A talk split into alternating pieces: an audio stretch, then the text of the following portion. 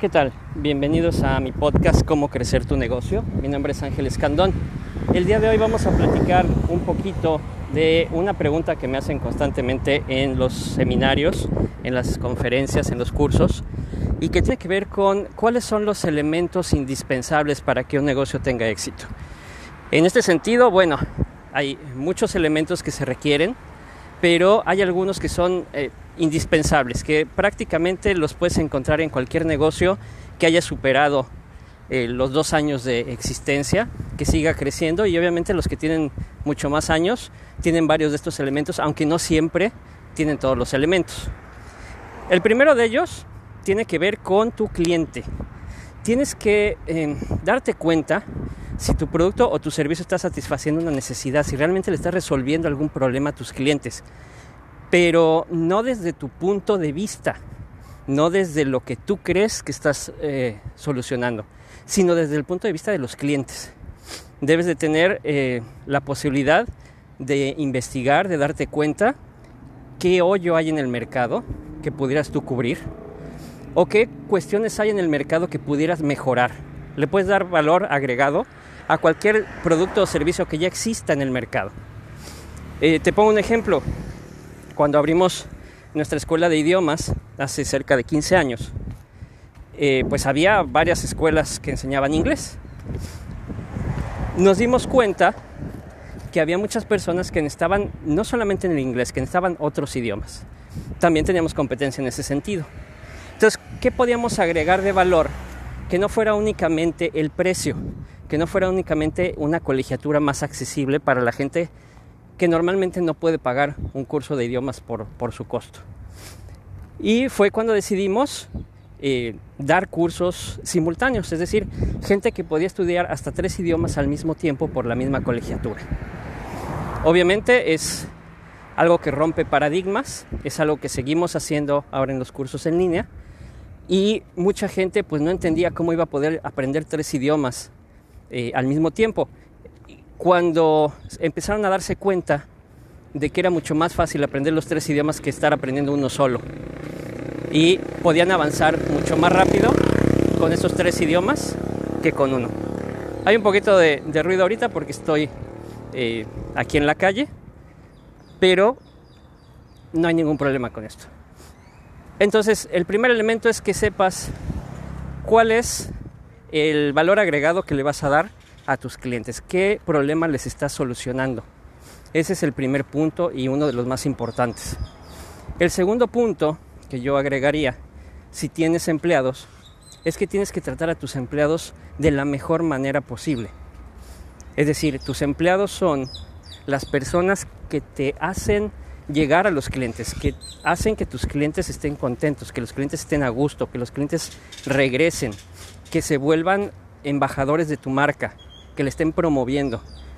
Tanto los empleados como los clientes van a promover tu marca si tú tratas a tus empleados como una prioridad. Lo he dicho en varios podcasts, en, en varios textos que he escrito en mis redes sociales.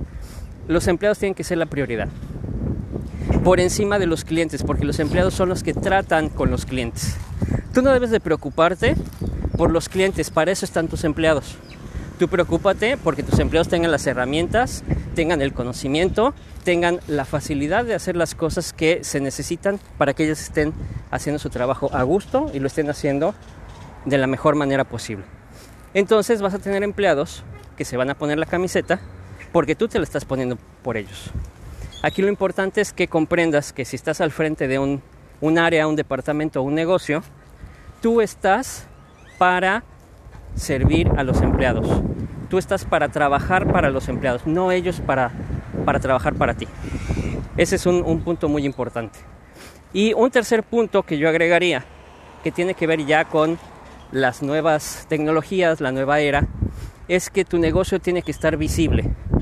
No es eh, solamente tener un local con su anuncio, no es solamente pagar publicidad, no es solamente tener redes sociales donde te puedan contactar, es constantemente estarse promocionando, especialmente con contenido que le haga llegar información valiosa a la gente, que les haga llegar datos que de otra manera no tendrían.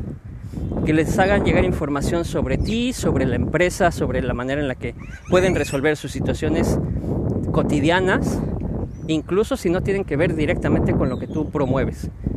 Pero tú te vas a estar dando a conocer. Te das a conocer de una manera constante, de una manera eficiente, y eso va a hacer que mucha gente empiece a voltear a verte. Y empiece a decir, este cuate sabe de lo que habla, esta empresa sabe de lo, lo que me está diciendo, qué es lo que ofrecen, qué es lo que tienen ellos, en qué me pueden solucionar a lo mejor alguna situación que yo tengo.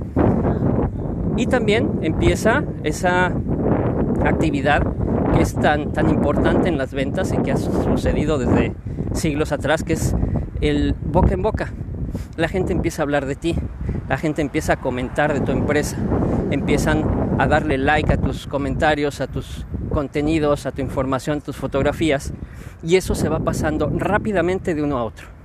Lo que antes tomaba horas en que pudieras llegar a cientos de personas, o a lo mejor te tienes que quedar sentado esperando a que se publicara el anuncio en el periódico, que saliera el anuncio en el radio, en la televisión, para que llegaras a mucha gente y que además te cuesta muchísimo dinero, ahora es cuestión de segundos. Ahora tú haces una publicación y esa publicación, si ha tenido éxito, si lo has estado haciendo de manera constante, si la gente ya empieza a seguirte, empieza a replicarse en miles de personas.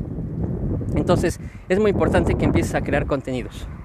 Resumiendo, necesitas estar enfocado en los clientes, qué es lo que necesitan realmente, cómo se los puedes resolver, estar enfocado en tus empleados, que son quienes le van a dar el éxito a la empresa.